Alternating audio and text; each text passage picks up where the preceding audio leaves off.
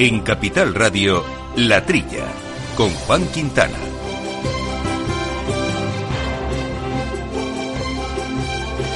Muy buenos días, gente del campo, y buenos días, amigos del campo y de sus gentes. Bienvenidos una vez más a este programa de agricultura, de ganadería, de alimentación, de agroambiente. Asuntos que nos ocupan, que nos entretienen y que nos preocupan a veces y que, como siempre, hacemos aquí con Miki Garay al mando de los controles eh, técnicos. En la mesa nos acompaña hoy mucha gente, pero con tertulia habitual, Jaime Costa. Jaime, muy buenos días. Buenos días, Juan. Bueno, semana activa, ¿no? Brexit ahí eh, en el INI ya casi aprobado. Con cierto alivio. Con cierto alivio, ya veremos en qué queda todo eso. De ello vamos a hablar, pero hoy es un programa un poquito especial, eh, porque nos vamos a centrar en lo que fue el Día Mundial de la Alimentación, el pasado 16 de octubre, y defendemos aquí siempre que la agricultura tiene un papel eh, fundamental para producir alimentos, pero también para producir eh, medio ambiente, un concepto que veremos a lo largo del programa en qué consiste. Entre otros motivos, agricultura fundamental porque si no, no podríamos alimentar al mundo. Y para hablar de estos temas, tenemos hoy aquí en la mesa, nos, nos acompañan cuatro especialistas con los que vamos a ir profundizando en distintos asuntos. Por ejemplo, Rocío Pastor, directora general de Sifito. Rocío, muy buenos días. Buenos días, Juan. Tendremos que abordar el tema de la importancia del reciclaje para el medio ambiente, para la agricultura, para la alimentación, por tanto, también todo de alguna manera, ¿no? En efecto, para hoy y para mañana. Ahí está, y para toda la semana, como decíamos de pequeñitos. bueno, y la directora general de Línea, Esther Esteban. ¿Qué tal, Esther? ¿Cómo estamos? Buenos días, Juan. Y, muy y bienvenida a iniciativas muy chulas, muy interesantes, las que se hacen desde los centros de investigación, desde la administración. Hablaremos hoy de la 4 por mil, pero hay unas cuantas más que seguro que estáis desarrollando desde este centro, ¿no? Bueno, sobre todo desarrollamos proyectos de investigación, que es nuestra función como, como Centro de Nacional de Investigación y Tecnología Agraria y Alimentaria. O sea que muchos temas. Y ahí vamos a ver eh, cómo se integra precisamente el medio ambiente y, la, y, el compromiso medioambiental y qué aporta la ciencia en este ámbito. Y Carlos Vicente de Bayer eh, nos va a dar un poco la visión eh, empresarial. Eh, Carlos, muy buenos días. Muy buenos días, Juan. Porque también la empresa clave para el desarrollo, para la sostenibilidad, aunque muchas veces uno piensa que las empresas es lo contrario, pero al final también la investigación, el propio I+D avanza mucho en esa línea, ¿no? Efectivamente, es un trabajo conjunto de la investigación privada y también con la investigación pública. Al final es un esfuerzo que tenemos que mm. realizar entre todos pensando en el agricultor, en el consumidor y en el planeta donde nos encontramos. Pues en ello piensa a diario nuestro cuarto invitado porque es un líder de opinión, es una persona muy asentada en las redes sociales, una referencia que es Jorge García de Opazo de la Huerta Digital. Jorge, buenos días y bienvenido. Buenos días, Juan. Y contigo nos vas a dar la visión ya horizontal, casi 360, porque a, a través de redes sociales uno seguro que le coge el pulso a muchas opiniones de la sociedad respecto a los temas que aquí vamos a abordar. Sí, totalmente. O sea, las redes sociales ahora mismo son un canal muy potente en el que se vierten muchas opiniones, ya no solo del sector, sino de la sociedad en general, y es un buen canal pues para tomar ese pulso y ver lo que se dice del sector y sobre todo también para comunicar lo que se hace. Pues estos temas también, la información con Lucía Martín y por supuesto nuestro concurso de refranes enológicos, que no nos olvidamos hoy, esperemos que haya un ganador, ya seguro que sí, y seguiremos jugando para las próximas semanas. Les recuerdo nuestro correo electrónico latrilla arroba capitalradio.es y que nos pueden seguir a través de Twitter en arroba latrilla debates.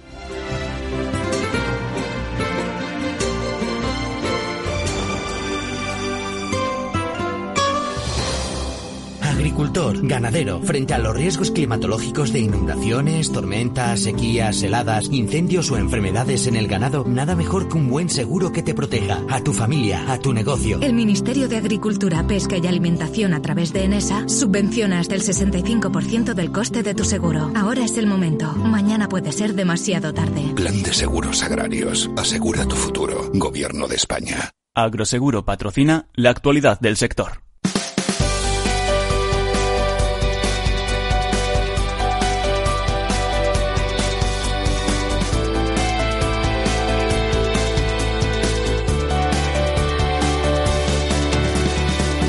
Habitual, vamos a hacer un repaso a la actualidad de la semana del sector con Lucía Martín. Buenos días, Lucía. Muy buenos días. Pues no queda otra que arrancar eh, con el acuerdo de la Unión Europea y el Reino Unido que anuncian un Brexit pactado. Eso es, el negociador europeo para el Brexit, Michel Barnier, anunció en Twitter que el primer ministro británico Boris Johnson ha hecho una elección clara en relación a un acuerdo de libre comercio. Cualquier otra opción, como la de un territorio aduanero común, se ha descartado, según ha afirmado Barnier.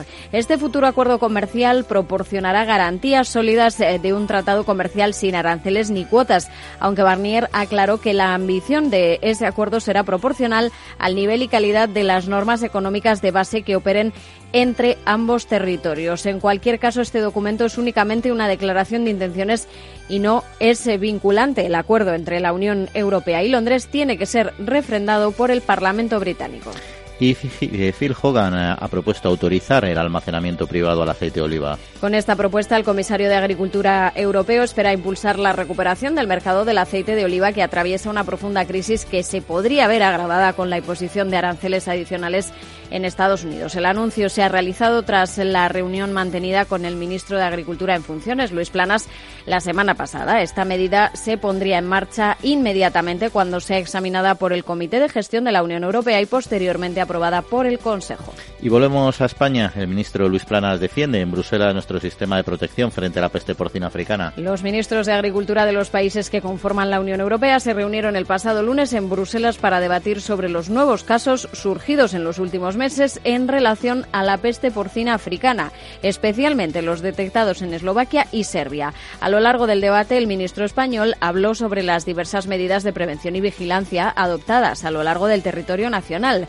garantizan la ausencia de peste porcina africana. También ha destacado el ministro la implementación del Programa Nacional de Vigilancia Sanitaria del Ganado Porcino. Incluye medidas como el control de explotaciones, mataderos y también de importaciones procedentes de otros países. Y finalizamos con el delicado tema de los aranceles, porque la cadena alimentaria se ha unido para reclamar soluciones ante la amenaza de aranceles estadounidense. Unas medidas que pondrían en peligro las ventas a este país de los ocho sectores más afectados y podrían suponer la pérdida de más de 5.000 empleos. Todos los sectores representados en la plataforma para rechazar los aranceles son FIAB, Asoliva, Asemesa, Anice, FEBE, FENIL, también FEB, FENAVAL, Asozumos, cooperativas agroalimentarias, UPA, COAG y ASAJA reclaman incrementar la presión negociadora hasta el último momento, tanto en las relaciones directas del Ejecutivo español con Estados Unidos como por parte de la Unión Europea para llegar a un acuerdo que evite la aplicación de los aranceles o al menos eh, que garantice su congelación. Bueno, pues hasta aquí este primer resumen. Jaime, ¿algo que comentar? Bueno, en principio hay dos temas que creo que merecen la pena comentar. Uno es que la defensa del tema de los aranceles eh, ha sido, digamos, emprendida por parte de muchas organizaciones y, que así tiene más potencia todo lo, que se transmite. Pero desde el punto de vista mm, un poco de, impacto en el futuro, pues sin duda el Brexit y la clarificación de que por lo menos ya hay una propuesta que parece aceptada por el primer ministro de Gran Bretaña y por la Comisión Europea, pues también es, viene a despejar muchas dudas y que, bueno, pienso que es bueno que, que se aclare cuanto antes, ¿no? Porque hay muchos temas pendientes. Uno de los que, los que se habla relativamente poco es la compensación de 50.000 millones de euros que la Gran Bretaña, Gran Bretaña tendría que aportar al presupuesto comunitario lo cual pues si, si no es así pues puede hacer un agujero claro pero que mm, parece ser que las, las mayores dudas de qué se podía hacer para evitar la construcción de muros en Irlanda del Norte y entre Irlanda del Norte e Irlanda pues parece que se acepta que digamos que cuando hay exportaciones de productos fuera de la Unión Europea que se aplique la legislación mm, correspondiente. Es decir que si hay un si, si alguien de Irlanda del Norte quiere em, exportar fuera, pues tendrá que pagar los aranceles que corresponden, el IVA fundamentalmente, porque estará exportando a la Unión Europea. Y lo mismo cuando el producto que, si es una materia prima que va a sufrir transformación, pues también va, si esa transformación acarrea que se va a exportar, pues también habrá que incluirla para que cotice con el IVA correspondiente. En fin, tenemos en jaque todos al sector. Tras dos años, eh, al final volvemos un poco al punto de partida, una propuesta muy similar.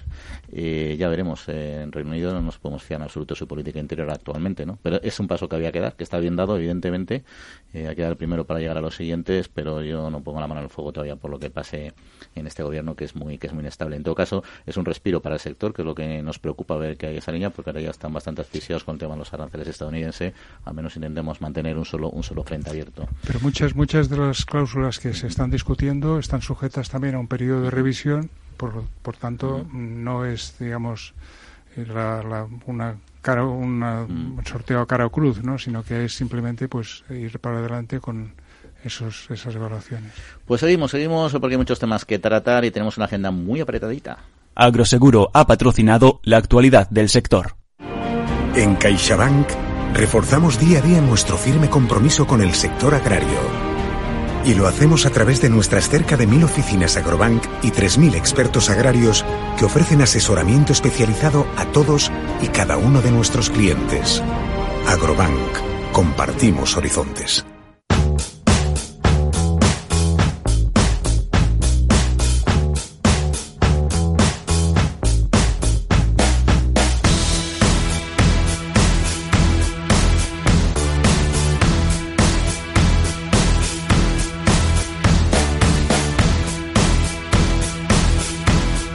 Bueno, pues para quienes no hayan estado al principio del programa, tenemos hoy a nuestros cuatro invitados hoy aquí en la mesa para hablar de agricultura, de alimentación, de medio ambiente, aprovechando precisamente este Mundial de la Alimentación.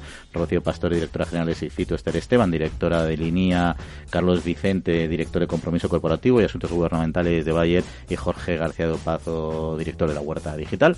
Con todos ellos abordamos este programa lleno de contenido y si te parece, Esther, vamos a arrancar desde la investigación, el mundo apasionante la investigación y cómo, cómo aportáis soluciones a este reto alimentario y medioambiental. Y leyendo un poquito lo que hacéis, de lo poco que he podido leer de todo lo que hacéis, que es muchísimo, ¿no?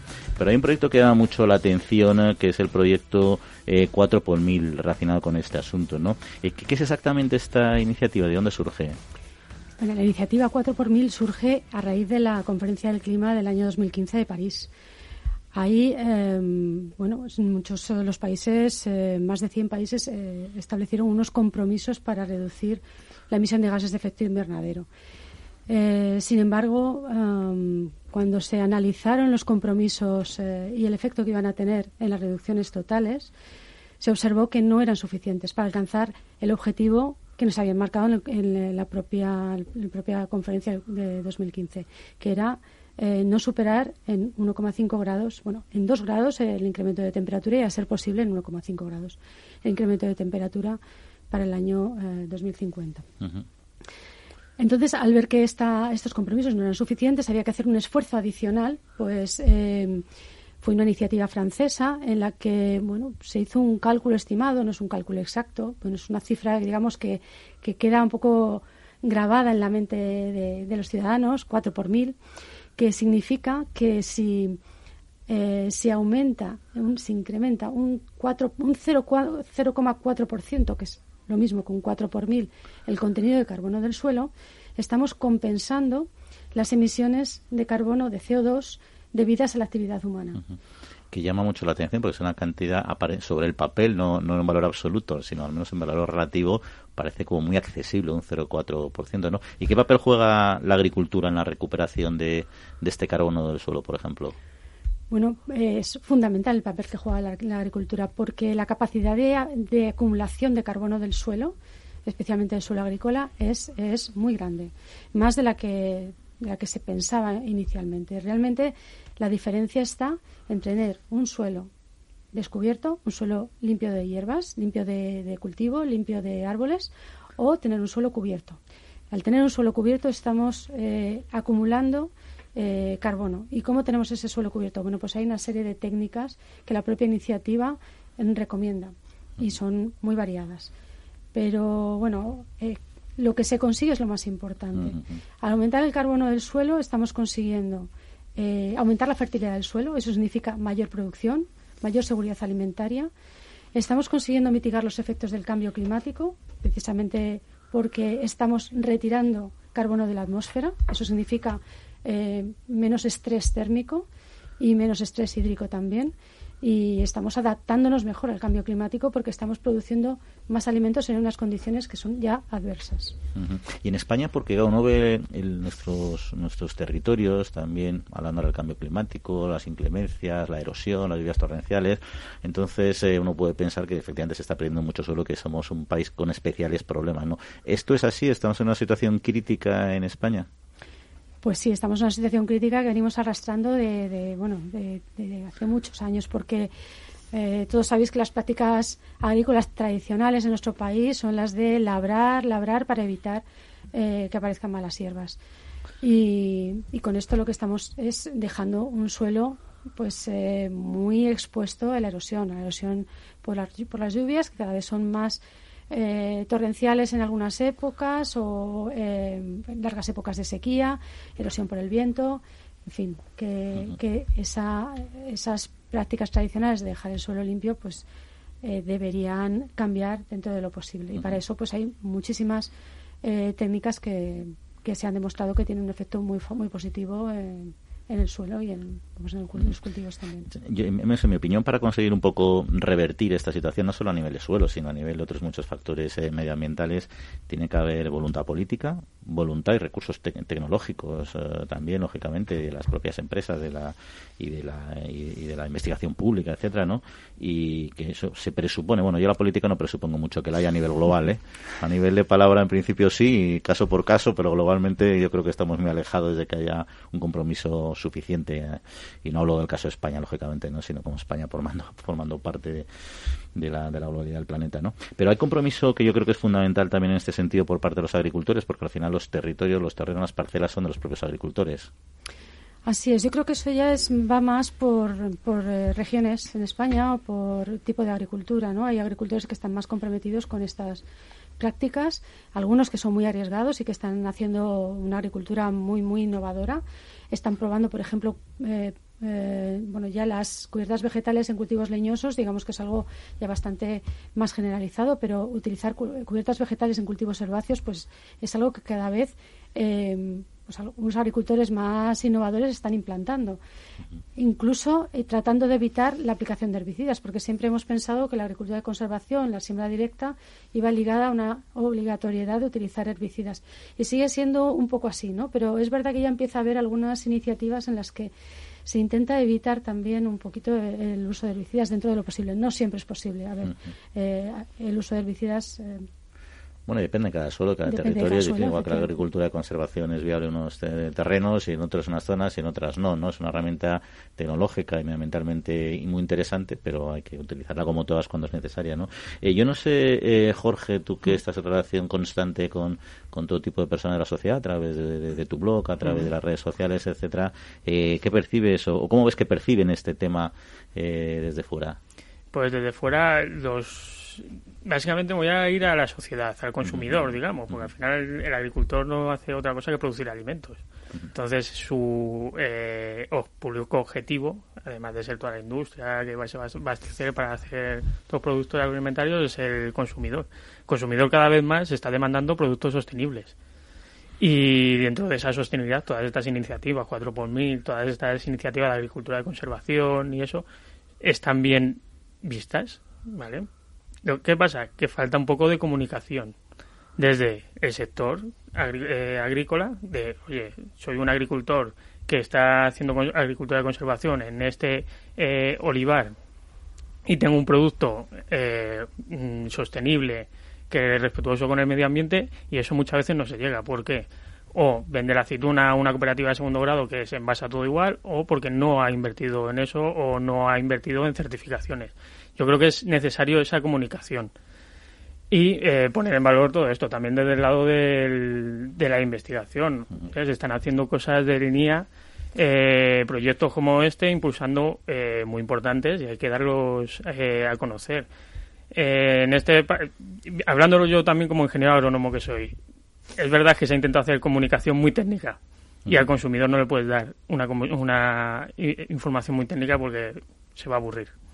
A veces yo siempre he dicho que en comunicación hay que hay que ser algo imprecisos. A veces los, los muy puristas se ponen mm. nerviosos e incluso decir cosas equivocadas o no equivocadas, eh, que no confundan, pero eh, dar un poco de imprecisión a cambio de que, la, de que la sociedad pueda entender lo que se traslada, ¿no? Porque como uses el lenguaje todo de manera purista, los conceptos puristas, hmm. a veces es muy muy difícil. hay una lucha con la ciencia, en la, comunicación científica, siempre hay una lucha de, hemos tenido habitualmente de, complejidad, ¿no? Y eso yo estoy totalmente de acuerdo contigo, ¿no? No sé eh, si querías comentar algo, Carlos, también. No, eh, en relación a lo que comentaba Esther, es, es muy cierto que la agricultura de conservación es un eh, gran contribuyente a la captura de carbono en el suelo. En España hay, eh, recordar, como dos millones de hectáreas en agricultura de conservación. Si todo el potencial, y esto era un estudio que publicó ya hace un par de años la Asociación Española de Agricultura de Conservación, si toda la superficie potencial en agricultura de conservación se, se pusiera como tal y comparándolo en el, en el, marco del protocolo de Kioto y los compromisos de España 2008-2012, hubiera supuesto una captura de carbono de 100 millones de toneladas por encima de, de ese exceso que, que, tenía que compensar España. ¿no? Hay que manejarlo, como tú decías, porque es una técnica agronómica y hay que manejarla pues como otras, con, con, la precisión apropiada y con las peculiaridades que tiene, pero yo creo que ofrece todavía una gran oportunidad para eh, eh, incrementar esa captura de carbono. Aparte de que no solo el, el carbono que se captura, sino la reducción de erosión, porque pensemos en los olivares, en, la, en las zonas de, de, eh, de, colinas o de montaña, donde la erosión es enorme. Si el suelo no lo tienes, no lo tienes cubierto con una cubierta vegetal, pierdes agua, eh, no capturas ese carbono, incrementas la, la, evaporación también del agua que hay en el suelo y al final pierdes el suelo, que es el elemento básico que tiene el agricultor para sus cultivos. ¿Algo más queréis eh, comentar sobre este tema? Pues eh, tenemos, bueno, una pregunta que sí me queda. ¿Se conocen ya resultados o cómo valoráis desde, desde los resultados que está teniendo esta iniciativa, la 4 por mil? Bueno, eh, no tenemos eh, datos porque la verdad es que la iniciativa, tal y como está planteada, está más orientada a, realizar proyectos en países en vías de desarrollo, más que en los países desarrollados. Se trata de acompañar desde la Secretaría de la Iniciativa y desde lo que es el Comité Científico con asesoramiento ah, y, el impulso de proyectos en países en vías de desarrollo para realizar cambios en las prácticas agrícolas que, reviertan un poco la, tendencia de emisión de gas de, CO2 a la atmósfera. Entonces, bueno, pues eh, en España realmente la mayor contribución ha sido eh, eh, de personas, porque nosotros hemos contribuido con una persona que participa a tiempo completo en la Secretaría de.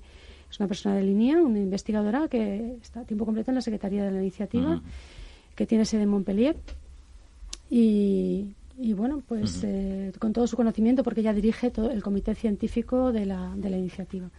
Ha sido esa nuestra, nuestra contribución a la misma. ¿no? Materia gris que es fundamental, hace falta recursos humanos y materia gris. Esa tenemos, andamos sobre los recursos mm, económicos, no sé si tanto, pero de, de, cerebro sí. Bueno, pues hasta aquí este punto, luego seguiremos sino hablando más porque nos quedan unos asuntos que tratar, todavía unos cuantos y no queremos dejarlos en el alero. Amaneces antes que el sol y peleas contra sequías, granizo y cada día empiezas de nuevo. Eres de una naturaleza especial. Por eso en Agroseguro hay una bonificación especial para ti. Contrata ahora tu seguro de herbáceos y consigue una bonificación del 5%. Consulta condiciones con tu mediador o en agroseguro.es. Agroseguro, más que un seguro.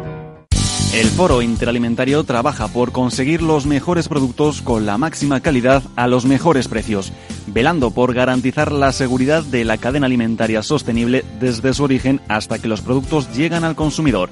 Para ello cuenta con el compromiso de las empresas que lo integran que apuestan por la seguridad, la calidad, la investigación, la innovación y la justa retribución de todos los agentes de la cadena.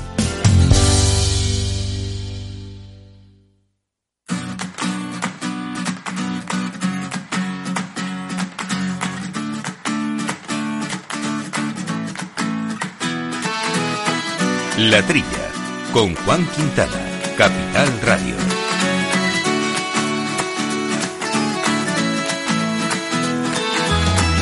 Pues eh, damos eh, repaso en un segundo bloque a otros temas de actualidad, también como siempre con Lucía Martín y arrancamos eh, con tema medicamentos, porque España ha reducido el uso de medicamentos veterinarios. La Agencia Europea del Medicamento ha publicado el último informe de vigilancia europea del consumo de antimicrobianos veterinarios. Dicho informe muestra que las ventas eh, de antibióticos veterinarios en la Unión Europea han disminuido más de un 32% en el periodo comprendido entre 2011 y 2017. Este estudio también revela que la situación no es igual en todo el territorio europeo. En el caso de España, al cambiar de sistema de recogida de datos, la reducción podría ser incluso mayor que la estimada en este informe. Y nueve comunidades autónomas empiezan a pagar el anticipo de la política agraria común. La Comisión Europea ha permitido que se comenzase a pagar ese anticipo de la PAC a partir del pasado 16 de octubre. Este año el anticipo podrá ser del 70% de los pagos directos en lugar del 50% permitido el año pasado, debido a la sequía que ha afectado a gran parte del territorio europeo a lo largo de la actual campaña. La decisión de efectuar estos anticipos la debe tomar cada gobierno autonómico. Ya son nueve las comunidades autónomas que han solicitado solicitado al Fondo Español de Garantía Agraria el crédito necesario para realizar estos pagos. Aceite, azúcar y vacuno son los mercados que manifiestan más desequilibrios. Durante la reunión del Consejo de Agricultura de la Unión Europea celebrada la semana pasada, se llevó a cabo una valoración del mercado de los diferentes sectores agroalimentarios, destacando la situación de equilibrio que atraviesan la mayoría de ellos, exceptuando los sectores de vacuno, azúcar y el olivar. La Comisión ha anunciado que en las próximas semanas se evaluará el impacto de la introducción de aranceles adicionales de Estados Unidos, así como la posible conclusión del Brexit. Y finalizamos hablando de pan porque el consumo per cápita de este alimento evoluciona a la baja. En las últimas dos décadas acumula un descenso del 45% hasta situarse en 31,5 kilos al año. Son datos, eh, los datos más recientes que acaba de publicar el Ministerio de Agricultura, Pesca y Alimentación. La nueva norma de calidad, vigente desde hace apenas tres meses y medio, tiene entre sus objetivos precisamente incrementar el consumo de este producto. La industria del pan ha achacado este retroceso en ventas a la creencia popular de que se trata de un producto que engorda, pero también a los cambios en los hábitos de consumo. Pese a que las estadísticas no mejoran, en los últimos años se ha detectado una nueva cultura del pan, con productos de mayor valor añadido y mayor precio ligados a los cereales, la masa madre o la harina integral. Bueno, pues aquí unos temas también interesantes, ¿no, Jaime? En fin, tres sectores que ya sabemos que están con serios eh, desequilibrios, no nos sorprende el dato, ¿no? Sí, el aceite, el azúcar y, el vacuno están pasando por dificultades y, bueno, mm, desde luego tienen que ponerse las pilas y, y arrear un poco para enderezar la situación, ¿no? A mí el, aceite está claro cómo está la situación. El azúcar mm, tiene complicado a pesar de toda la reorientación del sector que se está haciendo, porque hay una política, hay una un movimiento social muy potente que sin entrar en los fundamentos o no fundamentos eh, técnicos, racionales, etcétera, pero este es una corriente fuerte y la propia industria está reduciendo mucho el consumo. La industria de bebidas está sacando un montón de productos ya sin azúcar, etcétera, y, y eso al final se nota se nota en el sector, ¿no? Sí, pero sin embargo, con esta situación y la, digamos, influencia de determinados grupos, parece que, mm, pues que el consumo de pan debería también aumentar y no es así. El consumo de pan eh, no levanta cabeza o, digamos que no está a los niveles que estaba en el pasado, a pesar de la recomendación prácticamente unánime de nutricionistas y expertos que dicen que bueno que es un hidrato de carbono que de los que hay que consumir varias veces al día y que sin embargo pues no, no, acaba de es como todos eh, lo que al final el problema es que se, se estigmatizan determinados productos y al final parece que hay que retirarlos de la cesta de la compra de la compra en vez de simplemente consumirlos de una manera racional y equilibrada. Eso es todo no con eso bastaría no pero se llevan un poco estas campañas sociales llevan un poco al extremo y le está pasando a la carne le está pasando al pan le está pasando al azúcar que también el azúcar no es malo comer azúcar lo malo es estar hinchándose azúcar todos los días no o sea todo en su justa medida no pero al final uno deja de comer carne uno deja de tomar azúcar uno deja de tomar pan, una decisión absoluta que es donde está donde se genera un problema y además yo creo que ni siquiera es saludable para porque la, la diversidad alimentaria está un poco la riqueza, ¿no? Pero bueno, eso hay cada uno que que tome sus decisiones culinarias. Nosotros damos los datos, que es lo importante. y vamos a, si os parece, a seguir hablando un poco de, nuestros invitados del tema que teníamos sobre la mesa, el tema del medio ambiente, de la alimentación, de la agricultura. Y dentro del, medio ambiente hay un asunto también muy, muy, sensible desde el punto de vista social y que cala mucho a nivel de consumo doméstico. Está claro, es el reciclaje, todos lo conocemos, los envases domésticos, los contenedores, etcétera. Pero en el sector agrario también tenemos nuestro propio sistema integrado de gestión, eh, de, que es de, de, envases y entiendo que hay otros productos, ¿no? Rocío, tú como directora de SIFITO, cuéntanos un poco también qué es y, exactamente qué es lo que hacéis dentro de la gestión de, residuos. Bueno, nosotros hacemos, ya no se dice reciclaje, ahora se habla de más de economía circular y según me han dicho dentro de nada se hablará de otra cosa, no sé cómo le llamarán. Pero bueno, nosotros eh, estamos recogiendo los envases de los agricultores, los envases fundamentalmente de, de productos fitosanitarios porque los productos fitosanitarios están obligados a, a, tener un sistema de recogida. Curiosamente, uno de los grandes problemas que tenemos es precisamente que hay otros envases, eh, los demás envases no están obligados a, montar un sistema de estos, con lo cual nos estamos encontrando todos los días y son cosas muy incoherentes, porque tú dices, bueno, ¿por, por qué un, un, envase de semillas que está tratado con fitosanitarios no lo recojo y sí que recojo el del fitosanitario? Eh, bien, esto parece que se va a resolver porque la nueva directiva de residuos y la nueva directiva de envases que se publicaron en 2018 obligan a que en el año 2025 todos los envases, entonces estarán las semillas, los fertilizantes, los biocidas, absolutamente todo, tiene que estar mediante un sistema de estos de recogida. Eh, para mí es claro que estos sistemas funcionan muy bien porque en el caso de los envases nosotros ahora mismo cerraremos el año con un 60% de recogida y yo creo que si canalizáramos cualquier otro tipo de envases, mm, pocos pocos de los flujos estos pasarían del 5%. Fíjate que nosotros hemos estado hace, ahora en septiembre estuvimos en una campaña que hubo en la albufera, vamos a recoger en los humedales, envases, y se recogían domésticos, se salió de todo, desde carros de la compra. En el caso de la, de la agricultura, salieron fundamentalmente envases, ninguno fitosanitario, prácticamente todos fertilizantes. Por eso a partir de ahí ya sacas mucha información.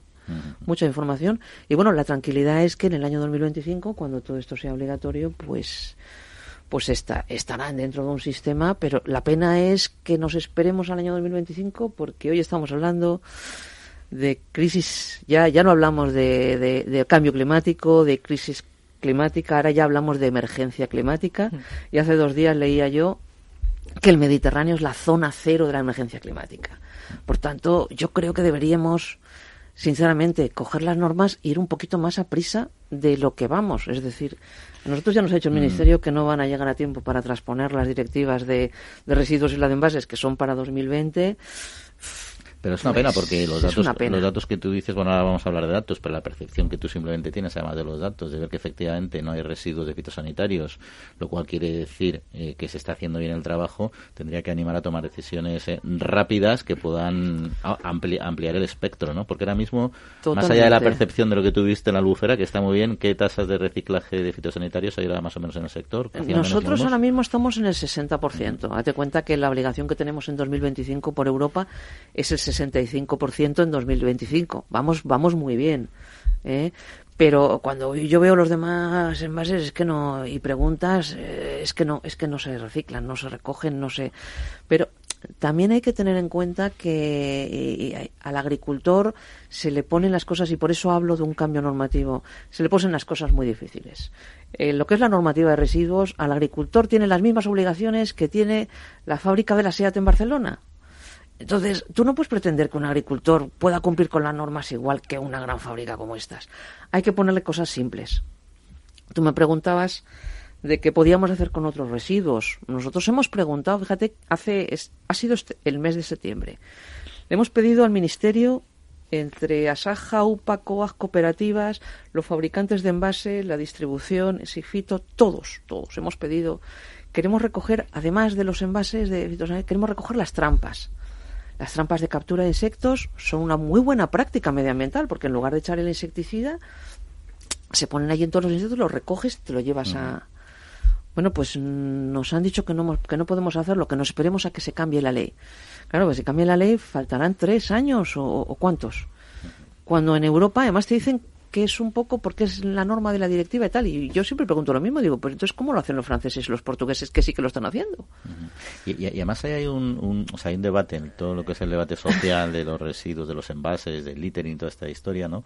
Es, es verdad que hay muchos um, residuos uh, eh, agrícolas, no, y no me refiero a envases de fitosanitarios, pero que hay tipo um, residuos que van mucho más allá de los envases, ¿no? Mm. Yo no sé cómo percibir, bueno, o sea, cómo veis vosotros la posibilidad de reducir ese otro tipo de residuos. ¿Cuáles son también? Pues mira, nosotros hemos planteado a los, al Ministerio de Agricultura y al de Medio Ambiente, a los dos, a MITECO, a Transición Ecológica, le hemos planteado ahora mismo el, el hacer una plataforma de, de, comunicación en la que lo primero de todo sea, porque cuando un problema de estos sale a la luz es cuando se empiezan a poner las medidas. O sea, las basuras marinas nadie hablaba de ellas hace cuatro años. Y ahora todo el mundo habla de basuras marinas. Se ha puesto encima de la mesa e inmediatamente se han empezado a poner soluciones.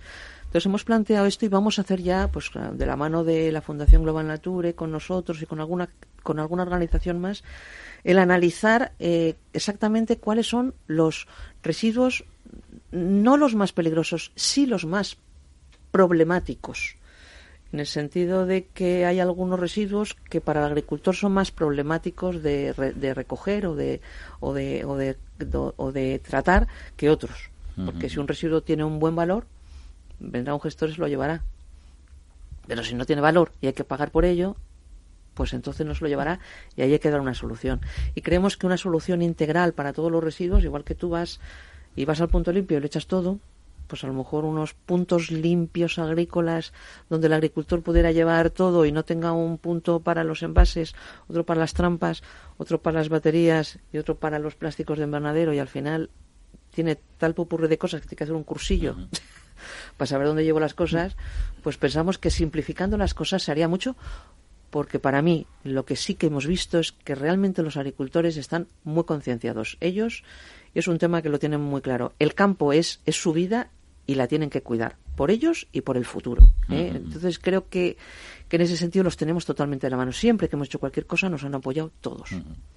y, Jorge, quería conocer eh, tu opinión sobre eh, redes sociales. ¿Hay ruido sobre, se habla de, de estos temas? ¿Es un tema que preocupa a nivel... Como ha, como ha apuntado Rocío, no se ve el problema hasta que no se tiene encima. O sea, lo hemos visto con el cambio climático. Con el cambio climático se lleva hablando de que la de que no podemos pasar ciertos umbrales desde hace muchos años. Pero hasta que no lo hemos tenido encima, es decir, que lo hemos notado nosotros, no se, ha, no se ha hecho esa marea social. Aquí pasa, yo creo que un poco lo mismo. Estamos muy concienciados con el tema de los plásticos. ¿Qué pasa? Ahora sí que vamos a estar totalmente concienciados por el tema del Mediterráneo, del tema de los plásticos en el mar. Esto es otro sector totalmente diferente, pero al final afecta. Entonces, eh, es verdad que la gente está muy preocupada. Aquí, como dice Rocío, eh, el agricultor es el principal eh, defensor de su paisaje, de su trabajo. Es el principal mm, actor que va a tomar esas medidas medioambientales desde el principio. La sociedad, al final, cuando va al campo, no lo tiene tan claro. Quiere ver un campo limpio, pero él deja allí los residuos. sí, y en redes sociales se va escuchando poco a poco. Poco a poco. Lo que pasa que es verdad que si, eh, si Fito, por ejemplo, ha hecho muy buena comunicación sobre recogida de envases, de todo lo que los el número de agricultores que participan o que eh, eh, hacen uso de sus servicios para hacer esa, esa recogida de envases. sin embargo, como decía Rocío, hay un problema con todos los demás plásticos. Pues yo creo que es una oportunidad para decir, oye, es este problema hacer una empezar una corriente de digamos eh, de opinión fuerte para mover a todas esas eh, administraciones a tomar medidas cuanto antes y no que tengamos el problema encima. Bueno, hay una pregunta que te voy a hacer, pero lo voy a dejar para el final, porque igual os lo voy a hacer a los tres. Habéis lanzado una campaña que me parece muy chula que se llama Producimos Medio Ambiente, son conceptos complicados, ¿no? Te voy a preguntarlo después porque vamos a hacer un pequeño paréntesis que me cuentes qué entiendes por producir medio ambiente y al resto de los invitados también, que no suena de rositas, que esas respuestas hay que darlas aquí, donde, donde nos escuchan. El Foro Interalimentario es una asociación sin ánimo de lucro que agrupa empresas punteras del sector agroalimentario que trabajan con más de 22.000 pymes y productores primarios. Las empresas del foro sustentan más de 90.000 puestos de trabajo y destinaron casi 200 millones de euros a actividades de investigación e innovación y al desarrollo de nuevos sistemas de producción alimentaria.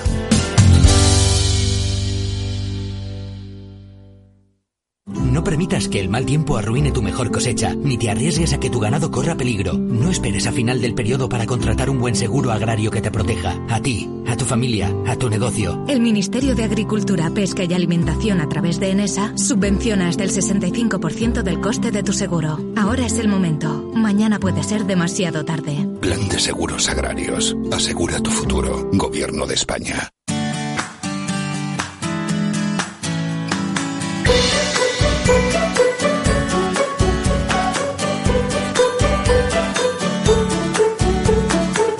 Pues vamos a dar eh, paso a un tercer bloque informativo en formato más breve con nuestros amigos de la trilla y como siempre con Lucía Martín. Y arrancamos eh, con CESFAC, con la Confederación Española de Fabricantes de Alimentos Compuestos para Animales, que ha hecho entrega de las medallas concedidas por el Comité de Méritos y Honores en las categorías especial. A Valentina Almansa, en comunicación. A Ricardo Miguel Áñez, personalidad del sector. A Javier Ojeda, administraciones autonómicas. A Francisco Javier Sidrach, y en administraciones públicas nacionales y europeas a Fernando Miranda Sotillos. Miramos también a Provacuno, la organización interprofesional de la carne de vacuno que lanza en su web www.fansdelvacuno.es el cuarto capítulo con eh, aroma al ruby de la serie documental Fans del Vacuno Animales.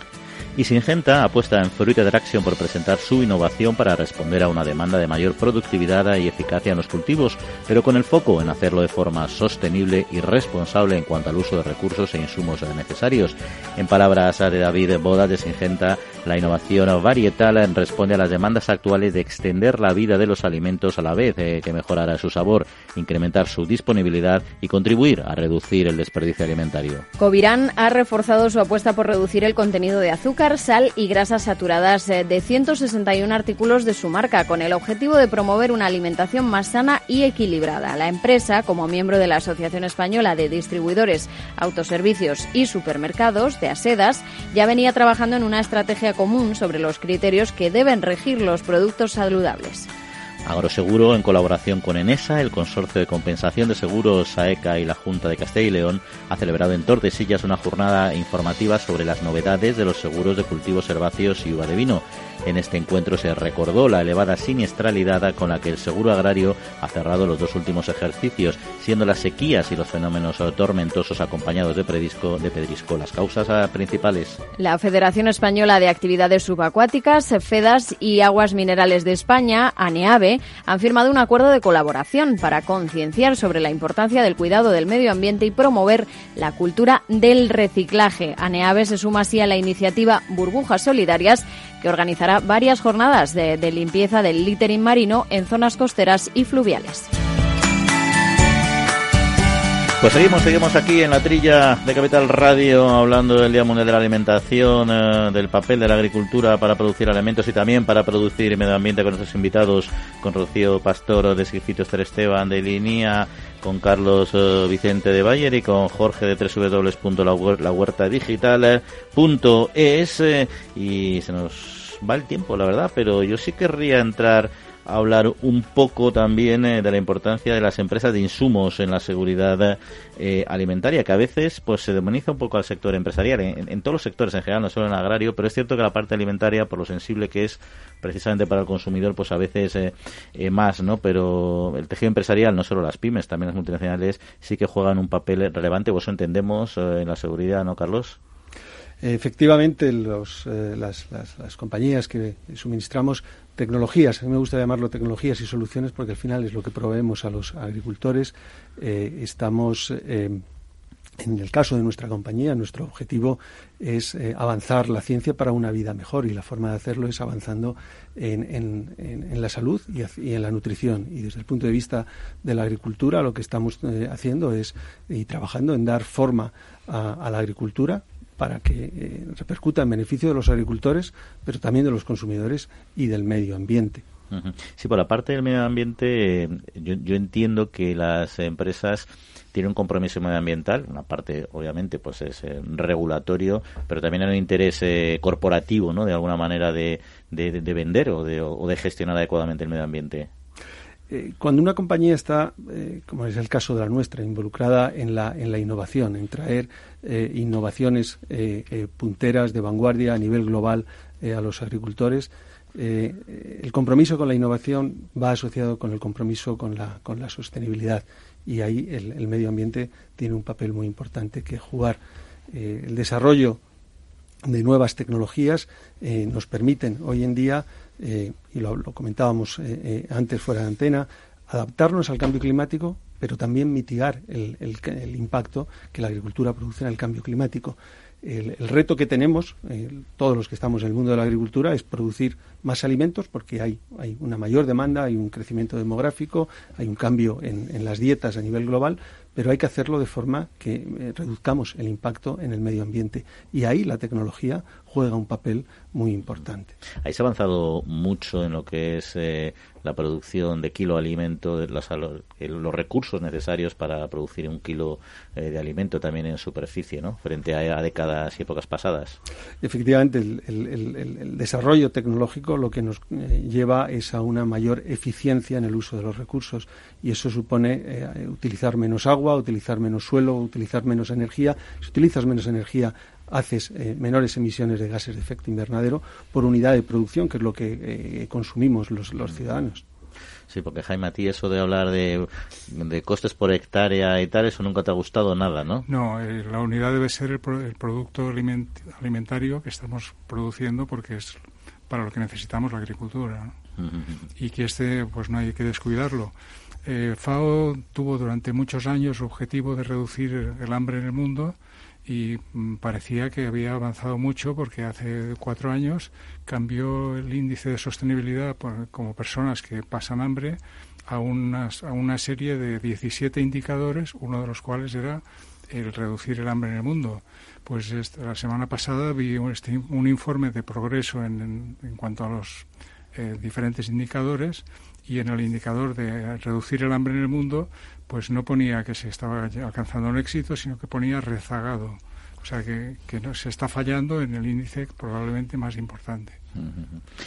Y en este reto de llegar a la seguridad alimentaria, conseguir este, este objetivo, que, pues, que nunca se va a conseguir posiblemente, pero bueno, que hacia él nos dirigimos, ¿cuáles son los insumos eh, que más eh, pueden influir en el momento actual? Eh, como sabemos, la, el, el, manejo de un cultivo hay un, conjunto de insumos diversos. Eh, todos son necesarios en, su justa medida. Entendiendo por justa no quiere decir eh, una cantidad determinada, sino, y ahí es donde estamos, por ejemplo, trabajando, para conseguir que esa medida sea menor. Es decir, que seamos capaces de producir más con menos recursos, con menos insumo. Puede ser eh, con menos productos fitosanitarios, con menos fertilizantes, con menos agua. y para eso, lo que, por ejemplo, en el área de mejora genética, buscamos variedades y tenemos un ejemplo en el cual estamos apostando fuertemente, que son eh, los maíces de talla baja. Eh, eh, conseguir mayor eficiencia de un, de un, cultivo de maíz es algo complicado, es un buen reto. Y pensamos que una de las soluciones pueden ser estos maíces de talla baja. ¿Por qué? Porque tienen una mayor eficiencia en el uso de, por ejemplo, la fertilización nitrogenada, que es básica para el desarrollo de los cultivos. También en la captura de la luz solar que es necesaria para la actividad eh, fotosintética. Eh, eh, es un, por ejemplo, también, al ser de talla baja, son más resistentes a la caída por problemas de viento. Al final el resultado es que obtienes una mayor cosecha. Has obtenido una mayor cosecha utilizando menos recursos. ese es el, el, factor clave, la eficiencia en el uso de los mismos. Todos son necesarios, pero hay que intentar optimizar al máximo su uso. Mm. Y pasa la tecnología, que es perfectamente compatible con la sostenibilidad ambiental, sino, sino más bien imprescindible, ¿no? Eh, requiere avances eh, rápidos, por dos motivos. Uno, porque los sistemas regulatorios eh, son muy estrictos en, Europa, afortunadamente en muchos casos, pero también es verdad que a veces por exceso, lo que obliga a, bueno, a dar respuestas tecnológicas para determinadas prohibiciones de manera eficiente. Y también porque la, la, evolución, en este caso del clima, de la desertificación en España, determinadas circunstancias ajenas a nuestra voluntad, pues obligan a buscar eh, nuevos productos, nuevos insumos, nuevos lo que sea para, para compensar estos cambios rápidos que condicionan la producción. ¿no? ¿Creéis un poco de la parte de la investigación, tanto de empresa como, como Esther, desde la parte pública, que avanzan las respuestas tecnológicas a suficiente velocidad? Yo creo que eh, avanzan muchísimo. Lo que nos falta es saber transferir esos avances científicos a los agricultores, a la sociedad. Eso es lo, en lo que estamos fallando. Yo creo que, mm, mm, el, progreso científico es, es enorme, enorme, pero cómo eh, conectamos con, con los que realmente al final utilizan esas innovaciones es en lo que no somos expertos. Y claro, el, el, modelo cambia según el país, ¿no? Yo creo que en España ahí eh, tenemos herramientas para hacerlo. Tenemos, por ejemplo, el CEDETI, que tiene eh, convocatorias de proyectos en los que las propias empresas son las, las que, eh, digamos, promueven el proyecto junto con un organismo de investigación que, bueno, que funciona muy bien. pero todavía hay poca implicación por parte de las empresas y, y tampoco los investigadores saben cómo, cómo transferir eso a, los, a los consumidores. Y en otros eh, campos, como el de reciclaje, como Carlos, el, el, vuestro, los insumos. Bueno, en, eh, en el caso de, bueno, de los insumos o del, desarrollo tecnológico alrededor de un cultivo, eh, podría poner el ejemplo de, la transformación digital que hoy en día vemos que nos rodea en todos los campos de actividad en nuestra vida. la agricultura es probablemente una industria eh, eh, de las más esenciales en nuestro mundo, porque es de donde obtenemos los, alimentos. Y la agricultura también se tiene que beneficiar eh, de, esa digitalización que nos rodea, porque nos puede traer y nos trae una mayor eficiencia y una mayor precisión. mayor digitalización es equivalente a menor uso de recursos. Cuando un agricultor puede predecir lo que va a ocurrir en su campo y ahí la agricultura digital le ayuda enormemente a poder predecir lo que va a ocurrir, por ejemplo, si va a haber eh, eh, lluvia o no y va a tener que regar más o menos, si eh, va a aparecer una plaga o está empezando a aparecer una plaga, si el agricultor lo puede hacer hoy en día eh, tenemos eh, eh, con drones, con satélites, con sondas, podemos obtener un montón de información, que miles de millones de datos que manejados con inteligencia artificial nos permite ponerle al agricultor, darle de una forma simple información para que tome decisiones más precisas. Y, por ejemplo, si va, empieza a aparecer una plaga, aplicar exclusivamente en el rodal, en la zona donde está esa plaga, y evitar que se extiende. Ahí el agricultor está reduciendo el uso de insumos, está optimizándolos, pero al mismo tiempo está defendiendo el potencial de producción de su cosecha, que es su finalidad última. En tecnología en tema medioambiental, eh, reciclaje, ahí... No es excesivo problema. hay, hay, veces, hay cosas nuevas, inventos para, para nuevos tratamientos de los materiales al final de su vida útil, para convertirlos en otras cosas. Y a veces se encuentran con, con la pega siempre de que hay que, mm, vuelvo a lo mismo, adaptar la norma para que esto te entre dentro de los tratamientos aprobados. Y están bastante frenados por estos temas. Jorge, ¿querías comentar algo? Sí, aquí eh, yo creo que no es problema tanto como decías que el avance de la investigación. Hemos visto que Línea es un centro de referente, que empresas como Bayer están haciendo investigaciones muy punteras y eh, aplicando tecnología muy puntera al campo. El problema yo creo que eso no se hace, no se llega a la sociedad con todas estas tecnologías. Eh, las personas, más allá, ya, mi madre, por ejemplo, yo le digo que, oye, hay agricultores que utilizan drones o van con las tablets. Ellos piensan todavía que van con la horca o mm, con la azada. Y no es así. O sea, el agricultor eh, no es tan eh, eh, chapado a la antigua, digamos, como mm. es antes. Son jóvenes, tienen estudios incluso de ADE, de gestión empresarial, porque al final saben que una mm. explotación agrícola es un negocio y para mejorar la eficiencia necesitan todas estas nuevas tecnologías. Lo que pasa es que no se llega a la mm. sociedad. Mm. Bueno, pues estos son asuntos eh, que tenemos eh, sobre la mesa. Nos quedan ocho minutillos y vamos a volver a ellos, eh, pero vamos a jugar un ratito. Agricultor, ganadero, frente a los riesgos climatológicos de inundaciones, tormentas, sequías, heladas, incendios o enfermedades en el ganado, nada mejor que un buen seguro que te proteja a tu familia, a tu negocio. El Ministerio de Agricultura, Pesca y Alimentación a través de ENESA subvenciona hasta el 65% del coste de tu seguro. Ahora es el momento. Mañana puede ser demasiado tarde. Plan de Seguros Agrarios. Asegura tu futuro. Gobierno de España.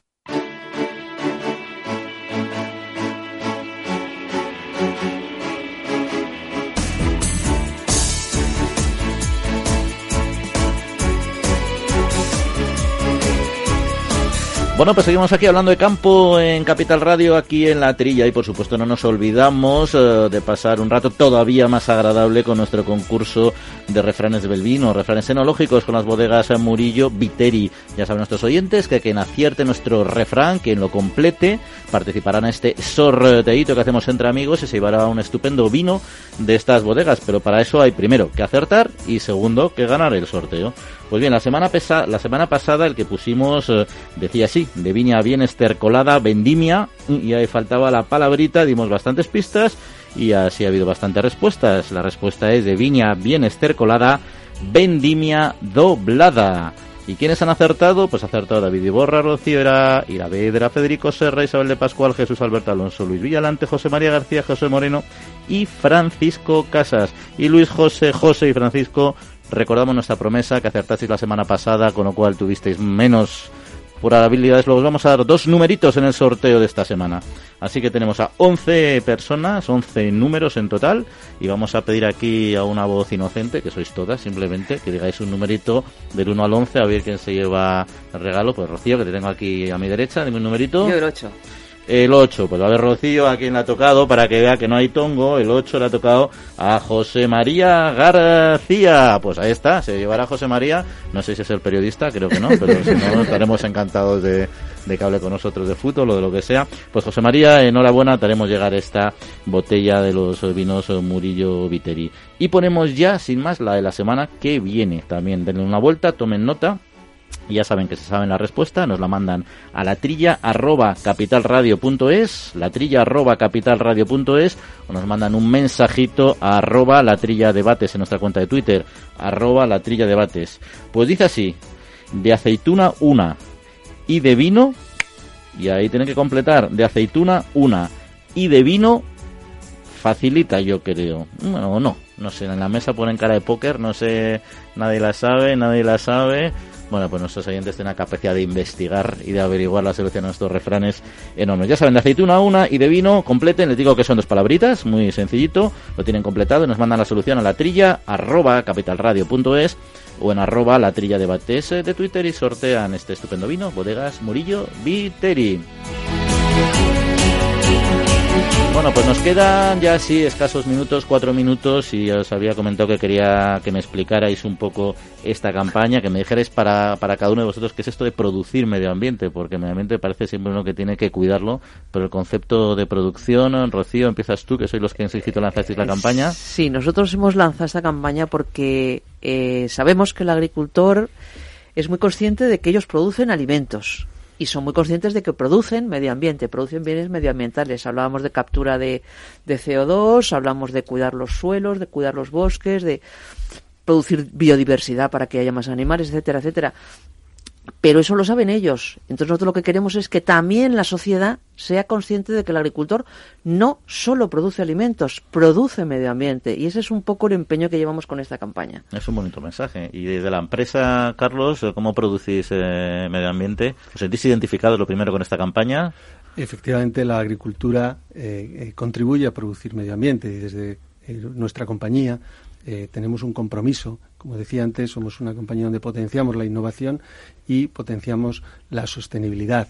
Eh, y hemos eh, emitido un triple compromiso eh, recientemente, poniendo como fecha objetivo el año 2030.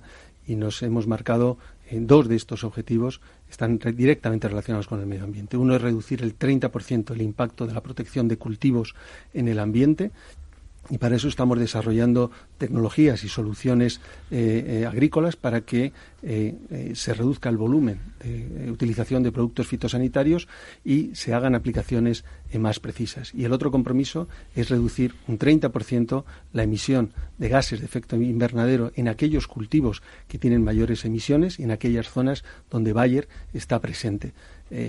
eso claramente establece nuestro compromiso con la sostenibilidad y con el medio ambiente. Es un compromiso eh, muy eh, eh, amplio y muy, muy grande pero incluso algunas eh, soluciones tecnológicas todavía no están desarrolladas. Mm. Pero hemos querido poner el listón alto, porque si no ponemos el listón alto, eh, ni nosotros ni la industria, pues eh, analizaremos, inventaremos y pondremos en práctica aquello que es posible. De todos modos, o sea, que todos los sectores productivos, lógicamente, son consumidores de recursos, eso no se puede obviar, ¿no? Pero luego está un poco como hacen sus labores para compensar, para consumir lo menos posible y para reponer. Y yo creo, en, mi pregunta última, voy a se nos va el tiempo, es si pensáis que la sociedad, bueno, primero, si pensáis que el sector efectivamente hace sus labores en este campo y, luego también si la sociedad entiende la, aportación o la producción que hace al medio ambiente la agricultura y la ganadería. Pues eh, la sociedad eh, quizá tiene una visión un poco negativa de la agricultura y eso es lo que hay que cambiar. Creo que efectivamente el papel del agricultor es fundamental y para eso también la investigación eh, La investigación va, va, a contribuir a ello. El próximo programa Horizonte Europa tiene como clúster, es decir, como objetivo, uno de los objetivos principales, eh, pues eh, buscar la sostenibilidad de la producción de alimentos en todos los eslabones de la cadena. Pues se nos acaba el tiempo, nos quedan 40 segundos, no nos queda más remedio. Jorge, te has quedado con ganas, eh, perdóname, pero ya me tengo que despedir porque ya suenan las señales. Así que que paséis eh, muy buena semanita. Gracias Jorge, gracias Esther, Carlos, Jaime y Rocío. Gracias por estar con nosotros y hasta otra ocasión. Un saludo.